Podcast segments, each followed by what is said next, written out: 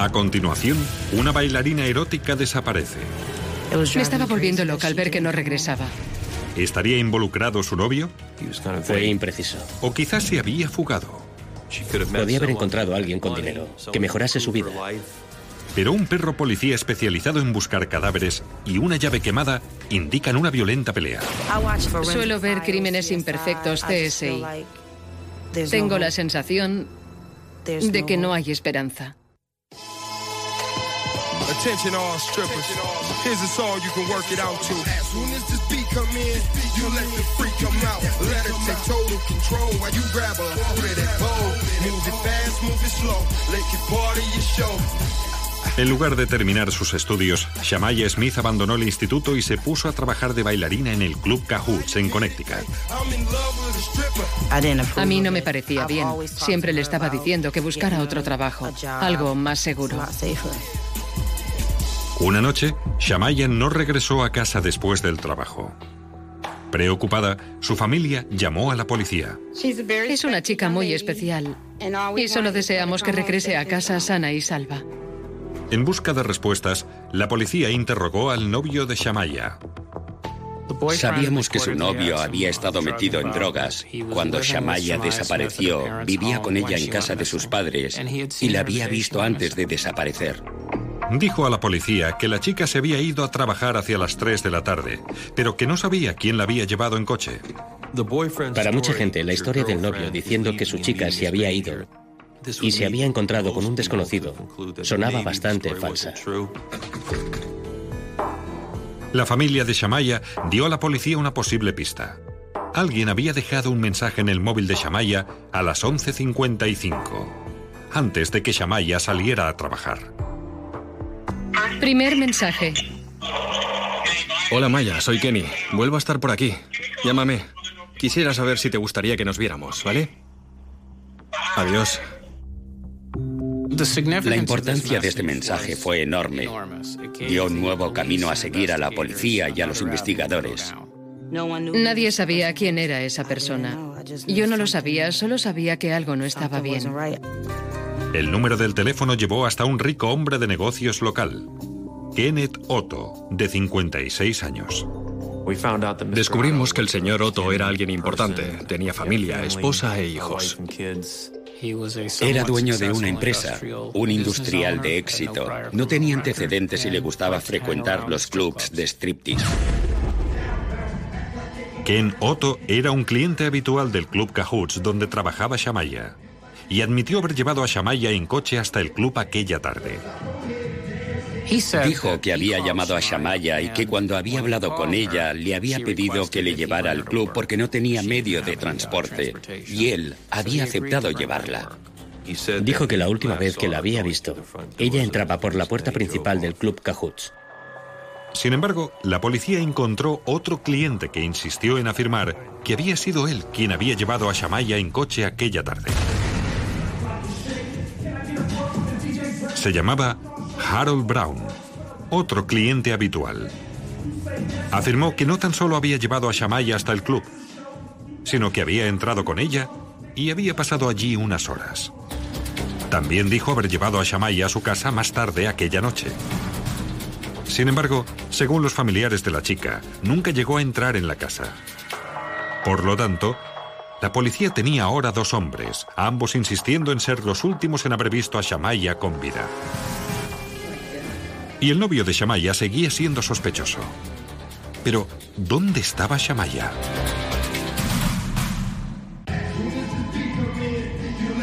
Dos clientes del club Cahoots afirmaban haber llevado a Shamaya Smith a su trabajo el día de su desaparición. Uno de ellos, Ken Otto, estaba especialmente interesado en Shamaya. Otras bailarinas del Cahoots dijeron que Kenneth Otto siempre pasaba más tiempo con Shamaya. La trataba con atención, se sentaba con ella, le invitaba copas y hablaban. Ken Otto también admitió haber dado a Shamaya 500 dólares para que siguiera estudiando. Y yo le dije, nadie te dará 500 dólares a cambio de nada. Tendrás que hacer algo. Prométeme que no irás nunca más con nadie de esa forma, porque la gente nunca se sabe. No puedes confiar en todo el mundo. La familia también dio a entender con cierta ingenuidad que Shamaya Smith se dedicaba a otros aspectos del ocio para adultos.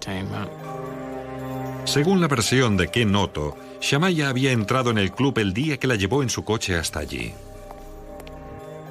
Pero las cámaras de seguridad del club no mostraban lo mismo. Estudiamos los vídeos de las cámaras de seguridad del Cahoots y descubrimos que Shamaya no había entrado nunca en el establecimiento el día que desapareció. En su declaración, Harold Brown no tan solo afirmaba haber llevado a Shamaya hasta el club, sino que también aseguraba haber entrado con ella y haberse quedado allí durante varias horas. Tampoco en este caso, las cámaras habían grabado la presencia de Shamaya o Harold en el club aquella tarde. Sin embargo, los vídeos de seguridad de la víspera explicaban la confusión de Brown. Quedó de manifiesto que la había llevado a casa el día antes de su desaparición. Brown simplemente había confundido las fechas. Parecía decir la verdad. No descubrimos ningún motivo para que quisiera cometer un crimen. Por lo tanto, la policía centró su atención en Ken Otto, puesto que había dejado un mensaje en el teléfono de Shamaya horas antes de haber ido a buscarla, como reconocía haber hecho. Dejándose llevar por una corazonada, la hermana de Shamaya decidió probar un subterfugio. Llamó a Kenoto y dejó un mensaje en el contestador. Le llamé pretendiendo ser Shamaya. Le dije, hola Kenny, soy Maya. Solo quería saber si te apetece que nos veamos. Llámame cuando puedas. Pero nunca respondió a su mensaje. Y eso fue muy revelador porque entonces te preguntabas, ¿por qué no la llama por lo menos para saber cómo se encuentra?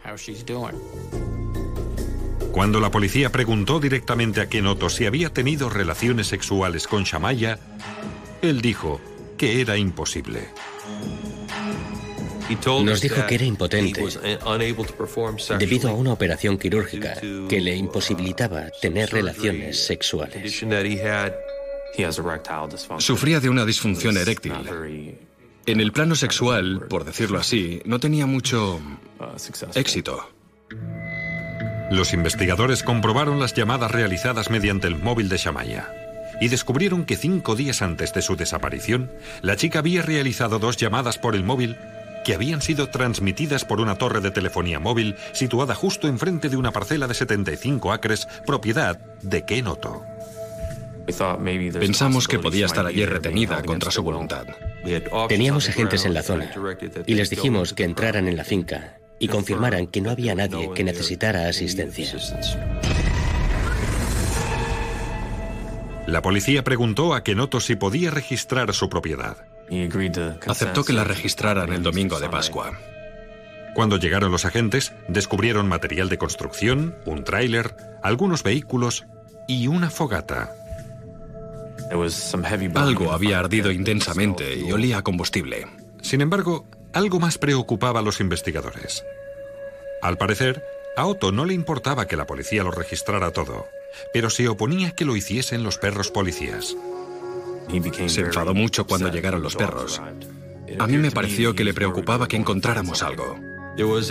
Había una prensa para madera en la finca. Se habían dado casos de asesinos utilizando prensas para deshacerse de los cadáveres. En este punto, convencido de haber cooperado suficientemente, Otto pidió a la policía que se marchara. Mire, ¿sabe lo que le digo? Quiero que acaben con todo eso ya. No sabía que vendría tanta gente. Y esos perros. De acuerdo. Ya. Vale. Cuando alguien acepta un registro consentido de su propiedad, tiene el derecho de revocar este permiso. Pero mientras tanto, los perros policiales habían detectado ya olor a cadáver en la fogata. Uno de los perros encontró un trozo de carne que parecía proceder de algún animal. Una vez más, Kenoto tenía una explicación.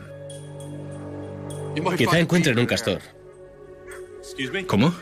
Un castor. Maté uno hace unos días y lo quemé en la fogata. Bien. No había nada que indicara claramente la presencia de un castor. Kenoto explicó que le gustaba matar animales, descuartizarlos y esparcirlos alrededor. Fue una decepción que el señor Otto revocara su consentimiento, pero sabíamos que íbamos a volver.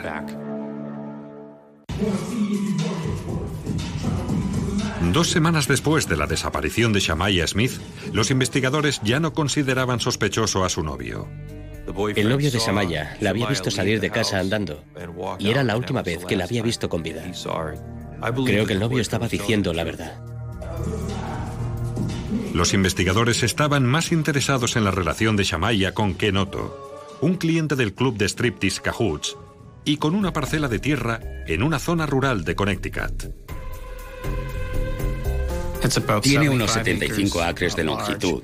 Está rodeada de tierra, es decir, rodeada de otros bosques. Hay un camino sin asfaltar de acceso a la finca. Según reconocía él mismo, Otto era la última persona conocida que había visto a Shamaya con vida cuando fue a recogerla a su casa el día de su desaparición. Otto había permitido un registro inicial de su propiedad, pero había pedido a los agentes que se marcharan cuando vio que traían consigo perros policía. Para llevar a cabo un registro más detenido, los detectives necesitaban una orden de registro y cantidad de personal y material pesado. Había dos jurisdicciones involucradas y una fuerte tormenta con lluvia durante la semana dificultó nuestros esfuerzos y por todo ello se produjo un retraso de ocho días. La lluvia podía haberse llevado todas las pruebas. Y además, los ocho días habían dado a Otto mucho tiempo para limpiar el posible escenario del crimen. Todos nuestros temores quedaron justificados cuando la policía llegó a la finca, que Otto estaba montado en un tractor de gran tamaño, intentando enterrar la carrocería de su tráiler desguazado y quemado. La finca del señor Otto parecía un campo de batalla. Alguien estaba destruyéndolo todo. Los árboles, el camino de llegada a la finca, cavando fosas. Kenoto dedicó esfuerzos hercúleos para encubrirlo todo. Nunca he visto a nadie esforzarse tanto en encubrir un crimen. Sin embargo, lo único que Otto no había destruido todavía era el lugar de la fogata. Me alegré mucho al ver aquella zona. Apenas había sido tocada. Casi enseguida, los detectives encuentran una pista. Entre los restos calcinados encuentran una llave quemada. Cogí la llave, la limpié, la metí en la cerradura de la casa de Samaya Smith y conseguí abrir la puerta. Era la llave de su casa. Pero eso no demostraba que Otto la hubiera matado. En el lugar de la fogata, la policía también encontró una bala usada y tres cartuchos de una pistola del calibre 40. En el suelo, cerca del tráiler quemado, los investigadores encontraron una fregona, una aspiradora y un trozo grande de moqueta. Los serólogos buscaron rastros de sangre a pesar de haber pasado varios días bajo la lluvia. Es una pesadilla para la ciencia forense, especialmente cuando la madre naturaleza altera las pruebas y nos enfrenta a retos mayores. La moqueta fue dividida en cuadrados de 10 centímetros de lado que se frotaron con fenoltalina y peróxido de hidrógeno una combinación química que se vuelve de color de rosa al entrar en contacto con la sangre. Empecé a encontrar zonas que daban positivo con esta prueba, por lo tanto me sentí bastante excitada y dispuesta a seguir adelante. Cada zona que había dado positivo fue marcada con un trozo de cinta. Y lentamente empezó a surgir un perfil inconfundible. Terminó delimitando una zona de metro 20 por 30 centímetros. Para todos los que lo vieron, era un cuerpo, parecía ser un cuerpo humano. Era un perfil trazado con sangre humana. Pero cuando la sometieron a la prueba del ADN, se toparon con un revés. No aparecía ningún ADN. Había mucha contaminación bacterial. Los investigadores empezaban a preguntarse si serían capaces de resolver aquel caso. Imaginaba lo peor, pero esperaba lo mejor. Y lo peor de todo es que ella no volvía a casa. Por lo tanto, intenté prepararme para lo que fuera, pero cuando estás en una situación como esta, realmente no puedes prepararte. En busca de Shamaya Smith, los investigadores recogieron docenas de lo que parecían ser fragmentos de huesos en la fogata situada en la finca de Kenoto y los mandaron al laboratorio forense. El esqueleto estaba tan quemado que había quedado prácticamente destruido, como en una incineración funeraria. La fragmentación era tan marcada que algunas piezas eran del tamaño de una uña. Era como buscar una aguja en un pajar. Una pesadilla para los antropólogos. Tras un detenido estudio, los antropólogos forenses llegaron a la conclusión de que la mayor parte de fragmentos eran humanos, pero no por ello la policía estaba más cerca de saber si eran de Shamaya. Habían sufrido una grave destrucción térmica.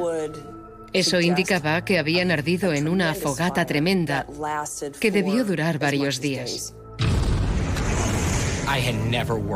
Nunca había trabajado con muestras tan calcinadas. Por lo tanto, tenía muchas dudas sobre si podría generar un perfil de ADN mediante estos restos. Sin embargo, en un caso tan carente de pistas, los antropólogos forenses tuvieron por fin un golpe de suerte encontraron un fragmento de un pie con tejido blando. Todavía quedaba material orgánico y por tanto la posibilidad de sacar el ADN. El otro gran reto era que no teníamos una muestra garantizada del ADN de Shamaya Smith. Por lo tanto, en este caso, tuvimos que comparar los perfiles de ADN generados por los tejidos y huesos quemados con el ADN del padre biológico y la madre biológica de Shamaya Smith. Las pruebas del ADN revelaron que los huesos y tejidos encontrados en la fogata de Ken Otto eran de Shamaya Smith.